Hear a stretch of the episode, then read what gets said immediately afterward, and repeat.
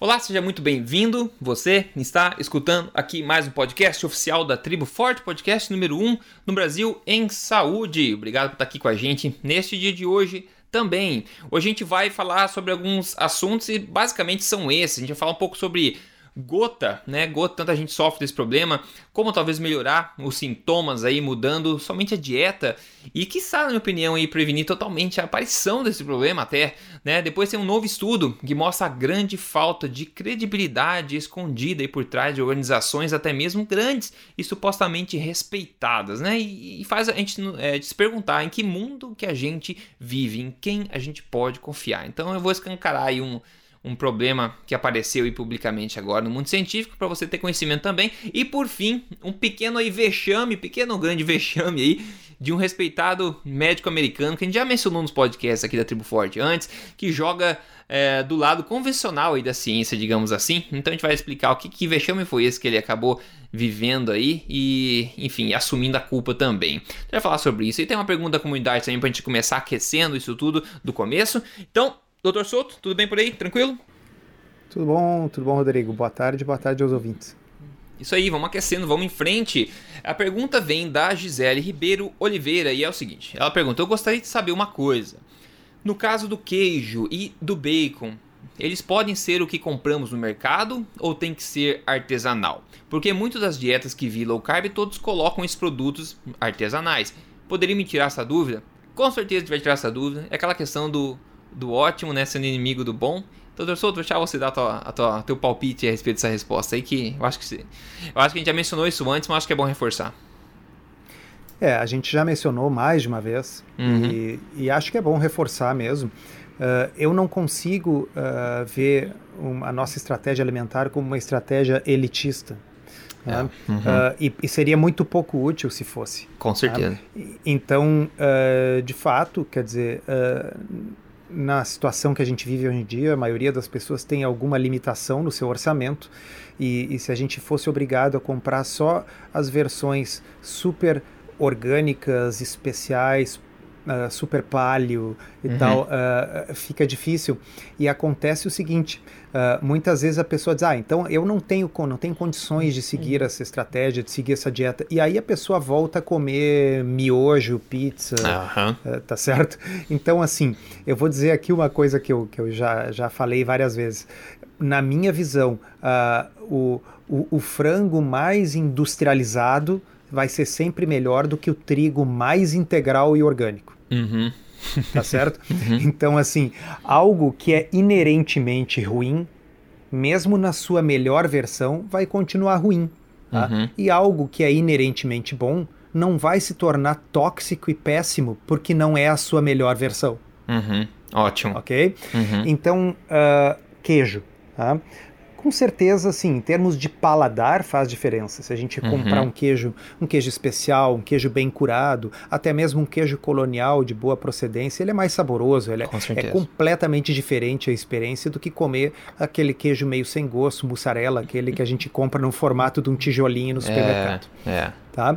Agora, o queijo do tijolinho do supermercado, ele é low carb, ok? Se ele for queijo mesmo, se não for queijo processado, quando é queijo processado está escrito ali queijo processado, uhum. tá?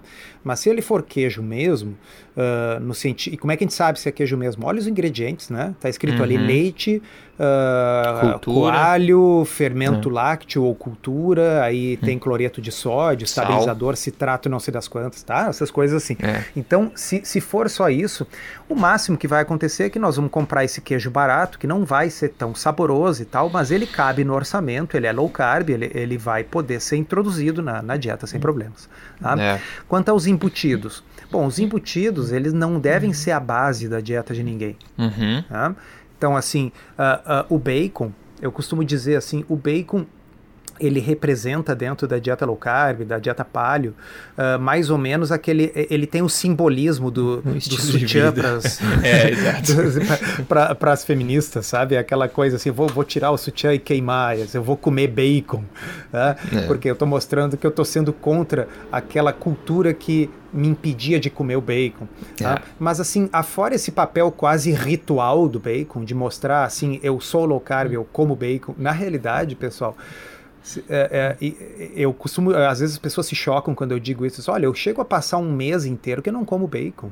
Uhum, tá certo? Uhum. Assim, não é um negócio que definitivamente está longe de ser a base da minha alimentação ou mesmo uma coisa que eu consumo todos os dias. Uhum. Eu vejo o bacon como um condimento. Uhum, né? uhum. Eu vejo ele como uma coisa que pode ser utilizada para refogar com, com vegetais, eventualmente para fazer junto com, com os ovos mexidos, né? Uh, ou até mesmo num, ali num prato de carne, um baconzinho para dar gosto. Sim. Mas ele, ele é um condimento, não é um negócio que eu vou comer em grande quantidade e, portanto, eu acho secundário se ele é um bacon super orgânico, uh, e uh, tá certo, uh, como se diz artesanal, ou se é. ele é o bacon do supermercado. Aí alguém vai dizer, não, mas o bacon do supermercado tem açúcar. Mas a quantidade irrisória de açúcar. Se é a gente irrisório. olha na tabela, tá ali 0 gramas por, por porção. Tá?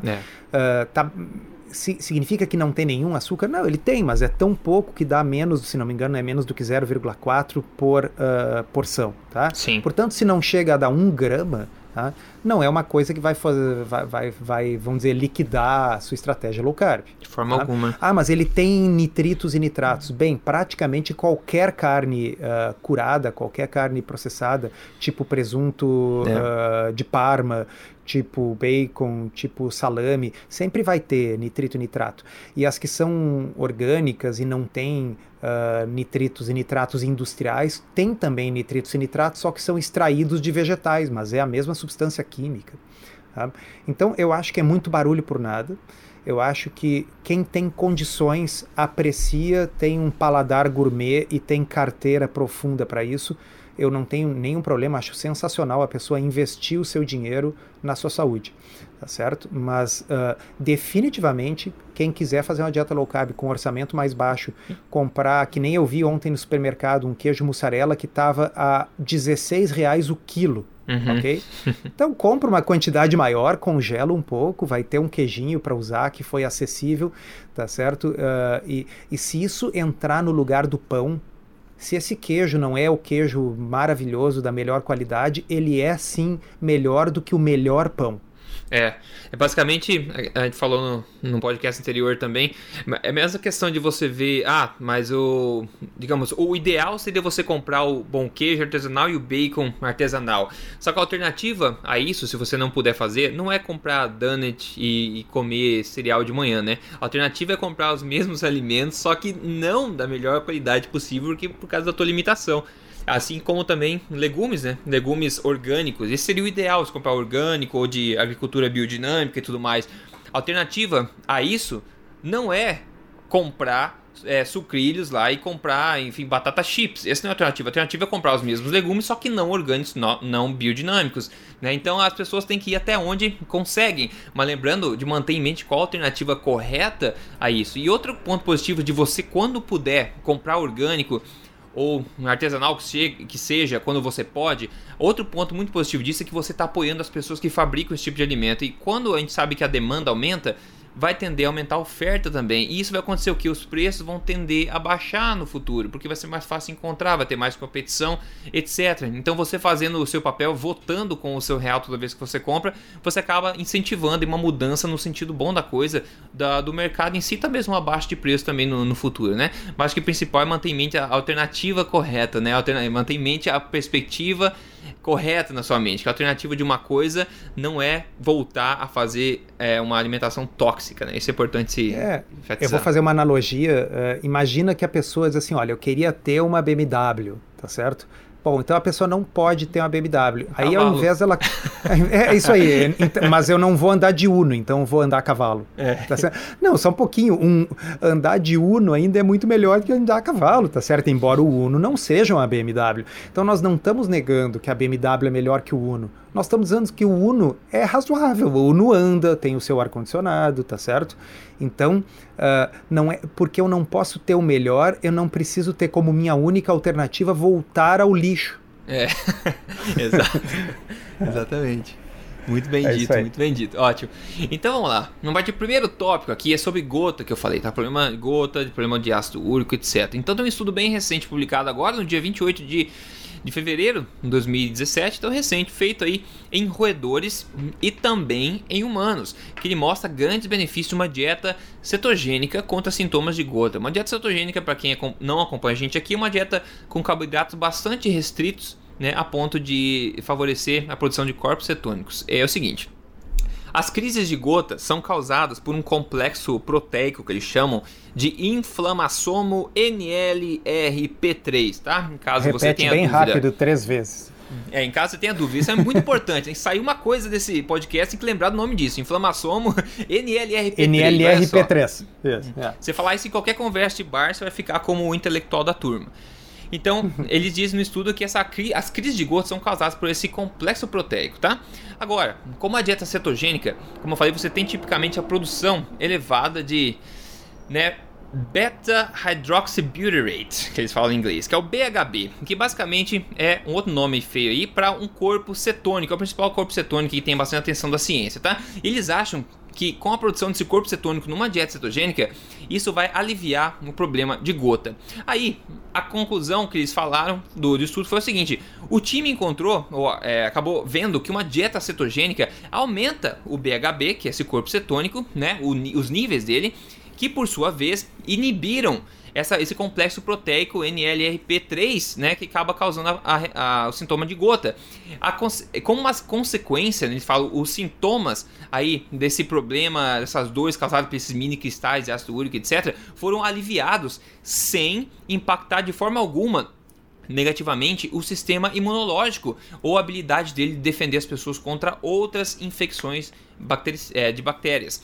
E daí, outra coisa que eles falaram também, é coletivamente, um apanhado aqui dos estudos, né? Os nossos estudos mostraram que o BHB, os corpos cetônicos, né? Uma alternativa, é um, é um combustível alternativo metabólico ao açúcar, que a gente sabe a glicose, também tem um efeito anti-inflamatório, né? Que pode servir como tratamento para gota. Então, basicamente, né, basicamente, pessoas que têm gota podem se beneficiar bastante da redução dos sintomas das dores com uma dieta mais cetogênica. E eu acredito também que pode extrapolar dizendo que uma dieta low carb também, por consequência, mesmo não sendo cetogênica, poderia também diminuir isso aí. E eu acho que aumentando ainda assim o poder do sistema imunológico das pessoas, afinal uma dieta inerentemente menos tóxica também.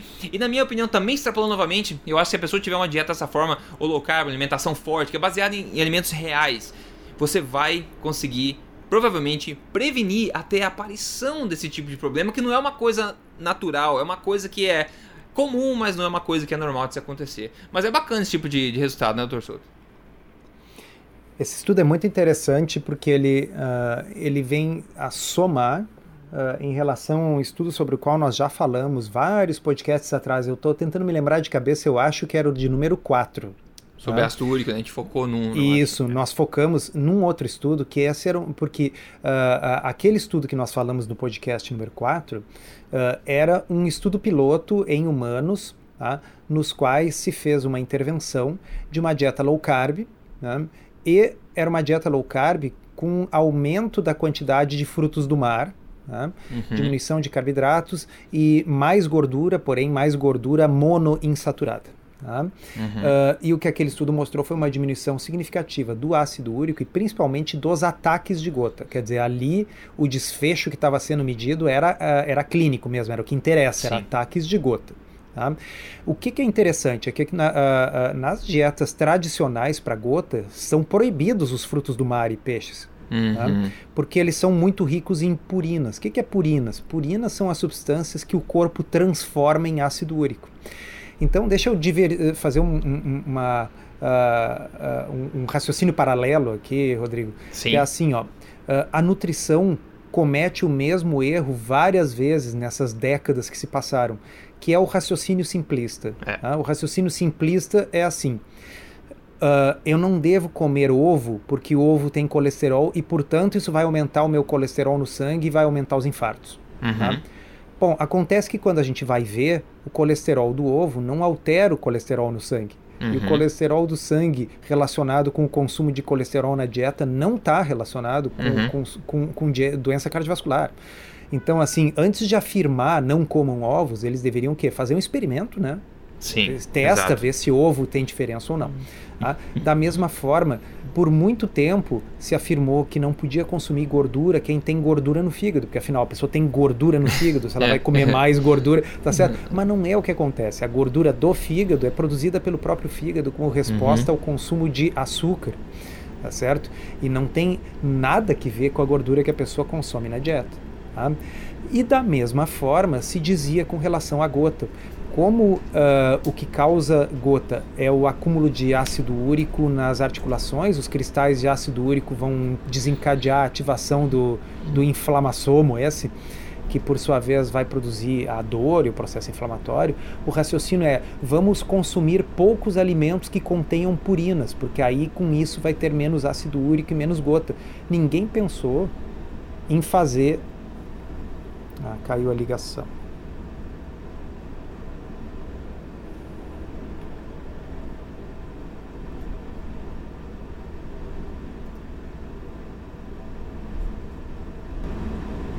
Oi. Alô, alô? Alô, alô? Oi, voltou. Você conseguiu concluir o raciocínio ou não? Ah, continua. Não, tá certo. Ninguém pensou em fazer um estudo para ver se realmente restringir esses alimentos era eficiente contra a gota. Hoje a gente tem uma série de estudos mostrando que esse tipo de dieta de baixa purina tá, são extremamente ineficazes no Uhum. controle da gota e, no Uhum. entanto, as pessoas todos os mas todo santo dia escrevem no blog Ah, e tal. é. Eu, eu não posso fazer esta dieta porque eu não posso comer carne, eu não posso comer peixe, eu não posso comer frutos do mar.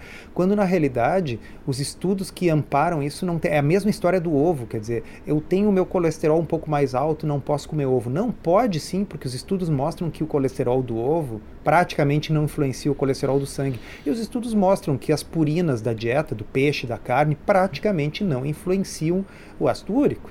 Quem explica Ok. muito bem isso é o, inclusive, o Gary Taubes no livro novo dele, né? O caso contra o açúcar. Ele fala dessa questão do açúrico também. E mostra que essa, essa relação não existe. Exatamente. Tá? Então, assim, ó, ah, aquele estudo que nós comentamos do podcast número 4 já mostrava isso. Era uma dieta que tinha mais proteína, mais peixe e as pessoas melhoraram da gota. tá? Uhum. Era uma dieta low carb, mas ela não era uma dieta cetogênica. tá? Então, quer dizer, há algo mais em low carb, não é apenas os corpos cetônicos, e que ajudam. tá? E no caso, eu, eu tenho a minha teoria, que, que é a mesma que o Taubes comenta no livro. Eu acho que qual foi a grande diferença da dieta, aquela low carb que nós comentamos no episódio 4? É que o pessoal tirava o açúcar. E a frutose, que 50% do açúcar é frutose, é a É. principal causa de elevação do ácido úrico. É. Ok? Bom. ahn, esse estudo agora está mostrando por um outro ângulo. Uma dieta cetogênica, uma dieta very low carb, ela pode ter efeitos anti-inflamatórios produzidos diretamente pelos corpos cetônicos, que eu Uhum. confesso que é uma novidade para mim. tá? Hum. E é muito interessante porque nós temos ah, pacientes que fazem dieta cetogênica e melhoram de doenças inflamatórias e autoimunes. E, ah, e eu imaginava que isso era por quê? Porque numa dieta cetogênica as pessoas estão tirando grãos, estão tirando trigo, estão tirando ah, alimentos inflamatórios, tá certo? Mas talvez seja uma combinação de tirar essas coisas inflamatórias e ao mesmo tempo o efeito anti-inflamatório de uma dieta cetogênica. Agora, vamos relembrar, uma dieta cetogênica é literalmente o oposto, o total contrário de uma dieta para gota. Ah, olha, isso que é interessante frisar. Fala de novo, É isso que é interessante. né? Uma dieta para gota é uma dieta sem carne vermelha, sem carne, pobre em carne, Sim. sem peixe, sem frutos do mar, sem camarão, sem nada disso, ok? É. Sem frios, tá? carnes processadas, frios são extremamente ricos em ácido úrico. tá? E, no entanto, uma dieta cetogênica pega tudo isso que eu falei e bota. tá? É Uhum. com carne, preferência gorda, tá? Ah, com peixe, frutos do mar, com frios, com queijo, ok? Uhum. E esta dieta provocou melhora de gota em animais e em seres humanos e diminuição da inflamação nas articulações. É, Ok. é bombástico isso aí. Então, assim, ó, ah, é, basicamente, é, eu sinto dizer isso, mas assim, ah, a nutrição tem algo de diferente de todas as outras ciências da saúde, no sentido de que as outras evoluem, elas abraçam as novidades, novos estudos surgem, elas vão mudando, mas se nós pegarmos a dieta que tradicionalmente um nutricionista prescreve hoje para um paciente com gota, ele é a mesma que teria sido prescrita 40 anos atrás, baseado uhum. nessa ideia de que não pode comer o ovo porque ele tem colesterol, vai aumentar o colesterol, que não é verdade. Não pode comer um monte de alimentos porque eles têm purinas e vão aumentar o ácido úrico, que não é verdade. É, e outra coisa sobre ciências, né? É, é normal não estar certo, né? É normal em outra ciência você não estar perfeitamente certo, ter erros e tal. Mas o que não é normal, e é impressionante como acontece na nutrição, é que eles não estão um pouco errados, eles estão 180 graus errados, eles estão propondo o oposto. Né? Seria o pior caso possível como sendo correto. E a gente não vê isso em outras áreas é, normais da vida, né? Senão estaria todo mundo morto já, se todo mundo seguisse é, o oposto que é certo. Exatamente. No, no, no, resto da, da medicina, se faz um negócio chamado medicina baseada em evidência. Na nutrição, ela é, é nutrição baseada em hipóteses. Tá certo? Não é em evidência. Hipótese é baseados em, hipó em hipóteses da época que o homem estava indo para a Lua ainda, lá nos anos, tá certo? 60, 70, pensa o Pelé estava ganhando o futebol e tal. É dessa época as hipóteses que ainda hoje são prescritas como dogma dentro da nutrição. É, tá? não, bizarríssimo. É. Inclusive, eu falei do, do evento Metabolic Therapeutics na, na Flórida, que eu fui recentemente, eles falaram bastante da cetogênica, do beta-hydroxybutyrate, que é esse BHB corpo cetônico, e dos benefícios que pessoas que têm qualquer distúrbio mental estão tendo por causa disso que pode ser para essa questão que você falou. Dois aspectos sinérgicos, né, que corroboram um com o outro. Um é retirada de alimentos que são pró-inflamatórios e outro que esse caráter anti-inflamatório do corpo cetônico pode estar colaborando também para diminuição da inflamação geral no corpo e também do cérebro e acaba é, as pessoas acabam é, aproveitando esses benefícios desse tipo de intervenção, né? Então tem muita coisa assim, é, eu fico bastante animado de ver as pessoas seguindo nesse caminho. E essa questão de Goten, realmente eu acho que esse estudo vem legal para ficar em cima do estudo do, do, podcast número 4, que você falou muito bem, é o número 4 mesmo, verifiquei aqui. Inclusive, pessoal, se você tiver qualquer dúvida, ah, será que eles já falaram sobre ácido úrico? Será que eles já falaram sobre, sei lá, diabetes tipo 2? Você vai, é muito fácil, vai no emagrecerdeves.com, tem um campo de busca lá em cima, você pode digitar as palavras que está procurando lá em cima, que ele vai achar onde está publicado. Por quê? Porque todos os episódios a gente faz o esforço de transcrever completamente 100% todos os episódios, tá? Então, tudo que está aqui, como não tem como procurar por áudio, né, o sistema, tudo está em texto. Então, se você procurar por qualquer tagline, qualquer palavra-chave, keyword lá, você vai achar o que você está procurando. Então, uma base de informação bastante boa, já que a gente está aí com muitos episódios já, né? Então, toda vez que tiver qualquer dúvida, relembrar alguma coisa, faça isso para achar, assim como eu fiz agora, por exemplo, para achar e confirmar que foi o episódio número 4. É, então, tem, tem gente que prefere ouvir. Eu sou um, alguém que prefiro ouvir, eu gosto muito de escutar podcasts e tal. Mas tem gente que prefere ler, que retém melhor a informação lendo. Então é importante essa, esse detalhe aí, pessoal. É, é um esforço que é feito toda semana de transcrever a totalidade do texto do que nós estamos falando aqui para né, tá tudo em texto lá, tem um arquivo grande, ó, já são cinquenta e tantos episódios. É. Ah, e então, com todas as quiser, referências pode, também, né? Todas as referências pode que o pessoal ler, pode ver é, também. Para ir nas referências originais. É. Então, uh, uh, um, um, outro aspecto que eu gostaria de chamar a atenção uh, é o seguinte: as coisas em biologia elas não são 880. Tá? Uhum. então, Uh, quando a gente tem um estudo que compara, que nem o estudo piloto que nós comentamos lá no episódio número 4, tá? que comparou a dieta tradicional uh, ah, para gota versus uma dieta low carb com mais peixe, uhum. sendo que a low carb foi melhor. Foi melhor não significa que se aboliu completamente a gota tá certo? Uhum. Por exemplo, uh, digamos que teve 30 episódios de gota no, no grupo que fazia a dieta tradicional e digamos que teve 15 episódios de gota no grupo que fez a dieta uh, low carb. Tá? Bom, uh, ainda teve 15 episódios. Uhum. Tá? Então, volta e meia entra um, um Uh, um e-mail dizendo assim: Eu comecei a fazer esta dieta, tá? Hum. e aí agora uh, tive gota. Né? E agora? Não era para ter ficado bom da gota? é só um, não é mágico. Quer dizer, se a pessoa uhum. tinha, digamos, uh, em média, uh, dois episódios de gota por ano, e digamos que agora ela passa a ter um episódio de gota por ano. Bom, ela melhorou, tá certo? Agora, se, res, se, se, resulta por puro acaso que ela começou a fazer low carb semana passada e esse episódio de gota próximo foi uma semana depois, a tendência das pessoas é atribuir é, a sua, a seu novo estilo de vida. É, é, aleatório, né, pessoal? Tá? Então, uh, é, lembra aquela postagem que eu fiz lá, que vocês podem botar no Google lá, solto dieta, você tem medo de quê? É, né? dos fantasmas. Que, é, assim, que, que, que, são, que são os medos, né? Quer dizer, todo mundo diz que vai fazer mal. É. Então, se qualquer coisa ruim aconteceu, que nem o Rodrigo sempre fala, tropeçou numa pedra, é por causa da dieta low carb, é, por causa é. da dieta da alimentação é forte. Né? Agora, se a pessoa teve um episódio de gota antes, ah, bom, é azar, é porque ela tem, ela tem genética para isso. Puxa, que droga, gota de novo. Mas se aconteceu uma semana depois que ela começou um novo estilo de vida, é por causa do estilo de vida. É, Isso não é assim. Tá? Uhum. Então, o que, o que nós queremos dizer é o seguinte: é o segundo estudo científico que demonstra que, na realidade, a tendência é melhorar a gota com uma estratégia, seja ela low carb moderada, seja ela, neste caso, very low carb cetogênica. Tanto faz. As duas estratégias demonstradamente podem reduzir os sintomas e o risco de gota. Significa que você nunca mais vai ter gota? Não, não é isso que significa. Significa que se você tiver gota semana que vem, não é porque você parou de comer pão. Tá certo? Uhum, uhum. É porque, bom, quem tem gota, de vez em quando tem gota. É.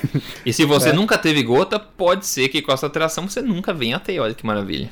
Pode ser. Ou pode ser que por um grande azar e coincidência você tenha a ver. Porque todo mundo que nunca. É todo mundo que tem gota, Rodrigo, até, o, até a vez que essa pessoa teve gota a primeira vez, até então ela nunca tinha tido gota. É, tá certo?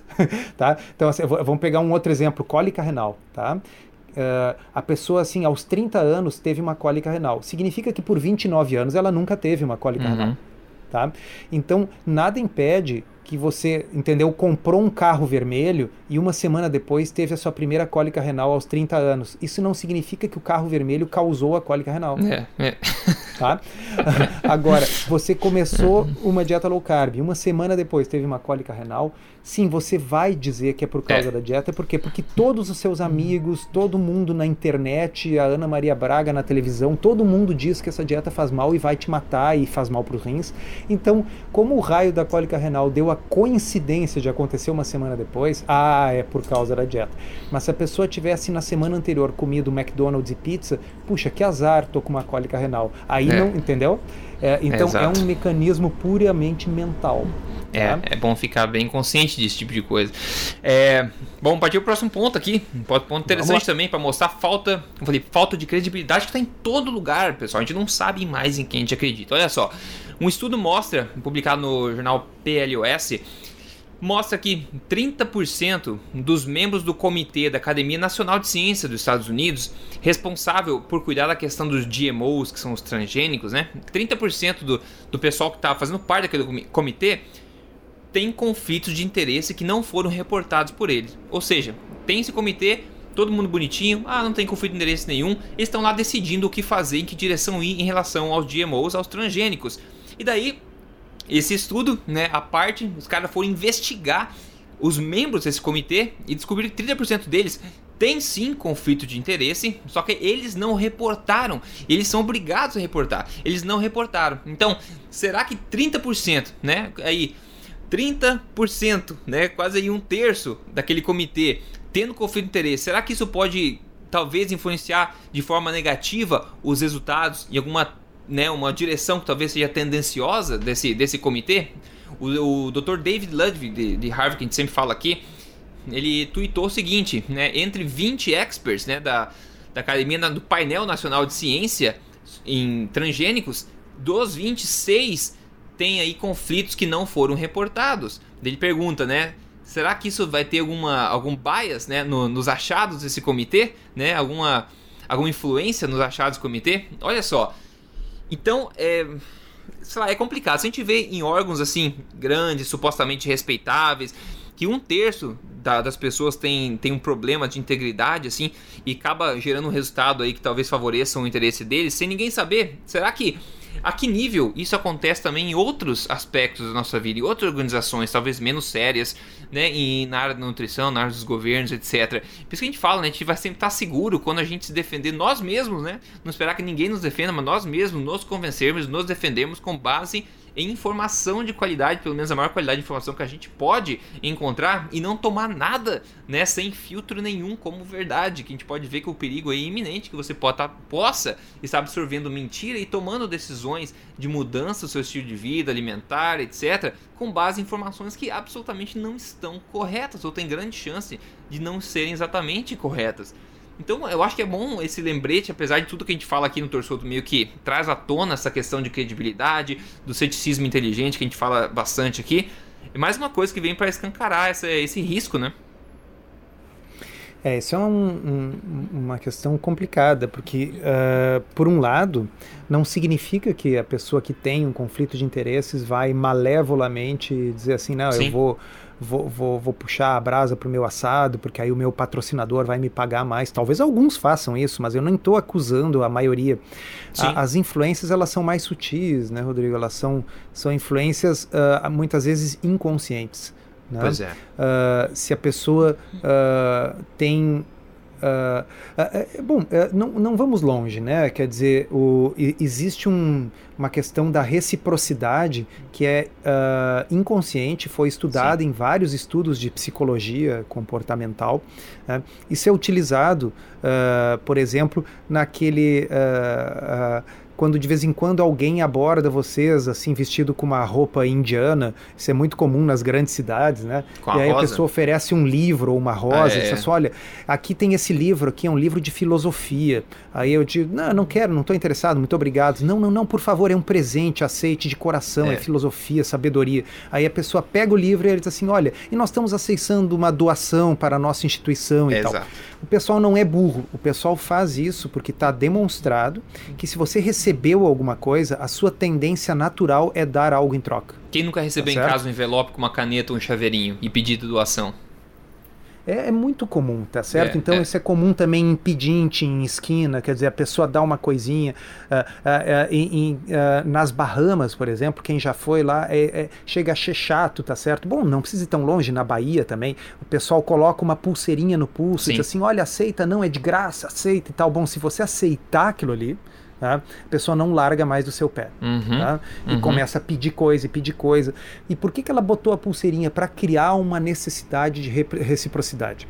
Então, quando a indústria farmacêutica, por exemplo, dá canetinha, dá brinde, dá coisa, a canetinha custa centavos, tá certo? Então não é uma questão de valor financeiro, eu não estou sendo subornado pelo preço de uma caneta.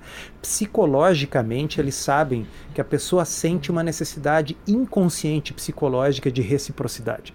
Agora, imagine imagina uh, se eu sou um pesquisador uh, e eu recebo fundos em grande quantidade para uh, dar suporte ao meu laboratório de pesquisa, tá certo? Uhum. Então eu recebo aí, digamos, um milhão de dólares por mês, não para mim, não na minha conta pessoal, mas um milhão de dólares para uh, sustentar o funcionamento do meu laboratório de pesquisa, no qual eu emprego vários pesquisadores, uhum. estudantes de doutorado e tal.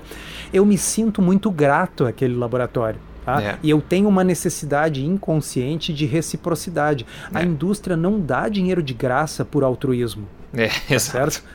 assim, Exatamente. Não, não vamos ser bobo, né, pessoal? Quando eles distribuem um milhão de dólares para um, o laboratório de pesquisa de um determinado pesquisador, eles sabem que isso aumenta a chance de que este pesquisador vá falar bem daquela medicação. Ou pelo menos vá não falar mal. bem daquele produto ou não mal e tal.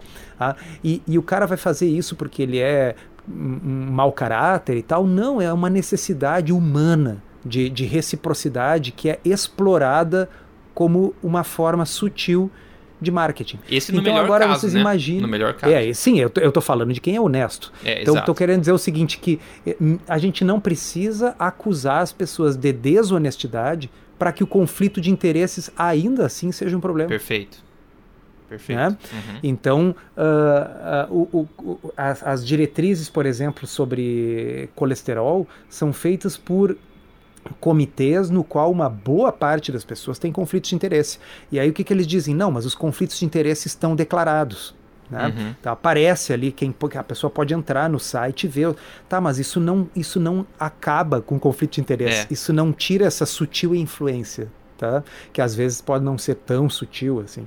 É, é. Então exato. é um problemão. Tá? É um Existem problemão. estudos muito interessantes que comparam os resultados de uh, estudos científicos quando a fonte patrocinadora é governamental é, versus quando a fonte patrocinadora são laboratórios farmacêuticos, etc. A diferença não é pequena, a diferença é gigantesca. É tipo três vezes maior a chance do estudo mostrar hum. um resultado que favoreça o patrocinador. Tá? Uhum, uhum. Então, uh, isso e o pessoal, é porque o pessoal está mentindo, é desonesto, mau caráter. Não. Essas influências que nós estamos falando, por sutis que sejam, elas se transformam em dados que são publicados na literatura. É, não, ótimo. Vai ficar. Esse, novamente fica para reforçar essa mensagem mesmo de novo da importância de estudo do ceticismo e tudo mais. Agora, vamos partir para um vexame agora então, tá? Para fechar em alto astral esse, esse podcast. o vexame é o seguinte: Dr. David Katz, tá? O Dr. David Katz, médico, famoso, influente, a gente já falou dele aqui antes. Ele é total defensor da questão da baixa gordura, de comer 3, 3 horas. Ele é vegetariano, inclusive, na Souto, pelo que você falou a última vez. Então ele é uma é. pessoa que defende, assim, digamos, o, a convenção da medicina, etc. Né? Então ele tem essa posição dele, inventou o ranking de, de densidade nutricional no VAL lá, que eu já critiquei bastante e, e critico dentro do código emagrecer de vez e mostro por que é ruim e mostro qual que eu uso ao invés desse. Mas enfim, esse, esse Dr. Katz, ao, é, enfim, ele, o que, que ele fez? Ele escreveu um livro novo chamado Revision, né? Só que ele usou um codinome, né? Um codinome para esse, esse livro. E escreveu como um codinome, enfim, como um nome meio, sei lá, asiático, tá? não era o nome dele, como autor do livro. E depois de lançado, o que aconteceu? Ele, como daí como David Katz, ele escreveu duas reviews extremamente positivas, louvando e elogiando o livro e até comparando o estilo de escrita, escrita a Platão, assim, de tão bom, de tão bom que foi, então, né, como discorre o texto, como uma coisa linda, é como fosse um romance assim contando mais sobre a nutrição, etc. Ou seja, ele escreveu ele mesmo escreveu o livro, só que com outro nome. Daí depois ele vai no Huff, Huffington Post lá, o jornal famoso, e ele escreve duas reviews, né? Elogiando o próprio livro dele, só que com outro nome, obviamente, elogiando muito, assim, louvando aquilo. Aí, claro, descobriram, né? As reviews foram retiradas do ar, isso caiu na mídia, e ele, né? Ele foi, foi descoberto, enfim, e ele já confessou ter feito isso, tá? Ele, ele confessou, ele assumiu que ele fez isso, mas só vem, uh, enfim, é um vexame muito grande, né? Mas dá mais um exemplo aí de, de, da crise de credibilidade que a gente vive hoje em dia e de integridade também, né? É, foi muito engraçada a história, porque era justamente na época que ele estava atacando violentamente a Nina Teichels. É. Né? Porque foi quando a Nina uh, escreveu o seu artigo no British Medical Journal, alegando e mostrando com dados de que as, uh, as diretrizes nutricionais americanas elas uh, estavam omitindo uma série de evidências importantes que eram justamente evidências que mostravam que, uhum. baseado na ciência de 2015, as dietas low carb eram excelentes opções. E uhum. isso ficou de fora das, das diretrizes, e a Nina expôs isso num, num, num, artigo. E o David Katz foi um dos que organizou uma reação virulenta contra, tentando fazer com que o artigo fosse removido do é. British e tchau. E nesse mesmo período, nesse mesmo meio tempo, o David Katz estava elogiando como você disse, de forma absurda, comparando. Ele assim, olha, eu, eu li um livro, eu, eu, eu, li um livro maravilhoso, o melhor livro que eu já li na vida, é, é assim, uh, de um escritor assim. Uh, equivalente a Platão e tal. E é. ele estava falando sobre ele mesmo na terceira é. pessoa, porque é. ele escreveu o livro com um pseudônimo, uh, e aí então ele, é, como ele tem uma coluna semanal no, no jornal, ele escrevia na coluna com o nome dele, falando sobre o outro como se o é. outro não fosse ele mesmo. Exato. É, então, enfim, né? Um vexame. Aquelas coisas. Um vexame. Aquelas Acabou coisas. aí caindo na mídia e é. agora é. claro que a credibilidade dele não foi ajudada, né? Com, com, com isso tudo que não, aconteceu. Não deixa de ser um, um um, um, algo que mostra um pouco a personalidade narcisista do sujeito, né? Quer dizer, uhum. por que, que ele ficou tão brabo, tão irritado com, com a Nina Teichholz? Porque a Nina, na realidade, expôs que é aquilo que ele defende, ele, eh, que, que, e ele é muito amigo de membros que faziam parte deste comitê que a Nina expôs como pouco uhum. científico. Então ele ficou pessoalmente mordido, porque ele é um cara muito narcisista, ele é médico, professor de Yale, e a Nina é uma reles jornalista, tá certo? É. Quem é a Nina para falar? Então ele pegou e detonou ela, mas ao mesmo tempo ele estava mostrando todo o seu lado narcisista nesse episódio, eh, vamos até dizer engraçado, né? E é, e é, legal, você falou esse último ponto, porque as pessoas que mais estão alterando o curso da nutrição agora não são pessoas da área, que é o caso do, do, né, do Gary Taubes, também é um jornalista, e o caso da Nina também é uma jornalista. E a diferença que fortalece, na opinião dessas pessoas, na minha opinião, e da de muita gente, é que eles não falam com opinião, né? Eles falam com fatos, eles reportam fatos. Já do outro lado, onde a gente esperaria que as pessoas viessem combater e argumentar com outras evidências científicas e fatos, não. Eles vêm trazendo dogmas antigos como justificativa e também opinião como justificativa, né? Então tá totalmente é, errado errado, no, né? No podcast retrasado, eu acho, que nós comentamos do Dr. Yusuf, o, o cardiologista é... uh, canadense, que expôs então os, os, novos dados do estudo PURE, P-U-R-E, né, que uh, mostra que o aumento do consumo de carboidratos é que está associado com risco de mortalidade uhum. e que a gordura parece ser protetora nesse processo, pois o Dr. Yusuf começa a sua maravilhosa palestra dizendo o seguinte: eu não sou um nutricionista. Yeah. E tá isso certo? pode ser e uma aí, coisa boa, ele fala. Isso é. pode ser uma coisa boa, ele diz assim.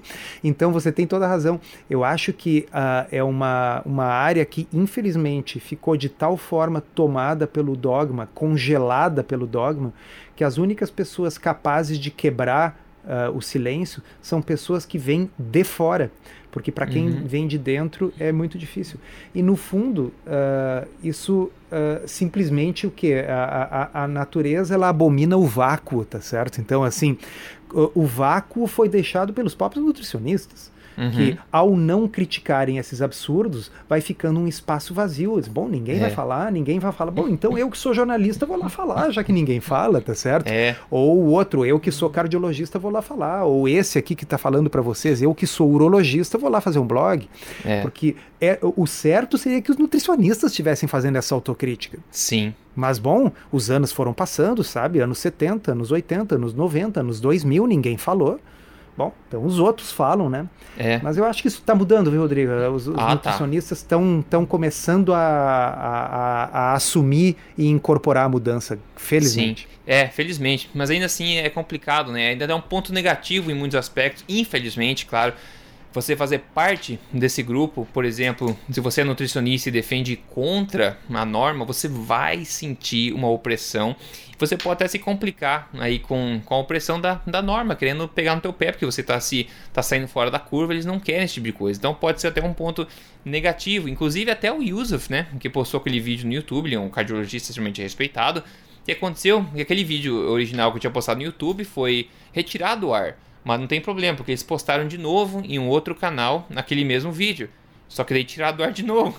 Só que não tem problema, porque agora eu, eu subi lá no, no Facebook esse, esse vídeo. Então a gente tem, como o Dr. Souto falou, tem que manter esse vídeo vivo. Então agora tá na, na parte do Emagrecer de Vez lá no Facebook, tá o, tá o vídeo lá com o upload. Ou seja, a v Vamos botar tá... o link agora depois do podcast, né? Vamos colocar assim a censura tá, tá aí, tá tentando derrubar, entendeu? O que é diferente da norma acaba ofendendo um e o outro, daí por outras pressões que a gente nem entende que existem ainda, as pessoas começam a ficar com medo e tirando do ar. Então, realmente, como no caso da, da, do, do, Gary Taubes, a Nina Teicholz, no meu caso também, porque eu não sou da área, não tenho nenhum, não tenho que respeitar nenhuma organização, digamos assim, política de nenhuma organização, eu me sinto mais livre, digamos, de poder reportar também esses fatos, né? A gente não dá opinião muito, quando a opinião é bem claro que a opinião, a gente reporta os fatos para que as pessoas tomem a decisão delas. Então é uma situação ainda tá triste, ainda tá difícil, mas como o torcedor falou, como a gente sempre fala, está virando e agora tem na direção correta e com o tempo esse momento vai começar a aumentar e as coisas vão se inverter e essas pessoas antigas vão começarem a ser julgadas aí pela, pela quantidade de de, de coisas erradas que eles vem, vieram dizendo aí por, por décadas, né? É isso. Então eu aproveito aí para sugerir para quem quiser contribuir com, com o movimento, para a gente não deixar esse vídeo ser suprimido, Peguem depois o link no, no final do podcast, cada um compartilha aí nas suas redes sociais para que um número cada vez maior de pessoas vejam, porque o vídeo está sendo ativamente suprimido. Pois é. Ele está sendo removido da internet, então vamos repostá-lo, tá? porque ele é muito importante. Ele, ele, era uma, ele é, foi uma palestra feita dentro de um congresso de cardiologia, uma coisa pública por um professor de cardiologia extremamente respeitável. Uhum. Então, quer dizer, não é não é um vídeo particular do sujeito que estava bêbado e falou um monte de loucuras numa festa e tal. Não, não, não. É uma palestra formal feita dentro de um congresso de cardiologia. É. Isso tem que ser difundido, sim. E quanto mais o pessoal quiser tirar, mais eu sugiro que vocês compartilhem. É isso, perfeitamente. E se quiser ainda mais se juntar a essa família, eu sempre convido você a se tornar um membro aí, um assinante da Tribo Forte, tá? triboforte.com.br, fazer parte dessa família, vestir essa camisa também e ajudar a gente a mudar esse mundo, sendo o melhor que nós mesmos podemos ser. Certo? Ótimo. Então vai fechando esse podcast de hoje aqui, espero que tenha sido útil para você. A gente se vê na próxima semana. Tô solto, obrigado e um grande abraço para você e para todo mundo que tá ouvindo a gente. Obrigado, um abraço, um abraço aos ouvintes.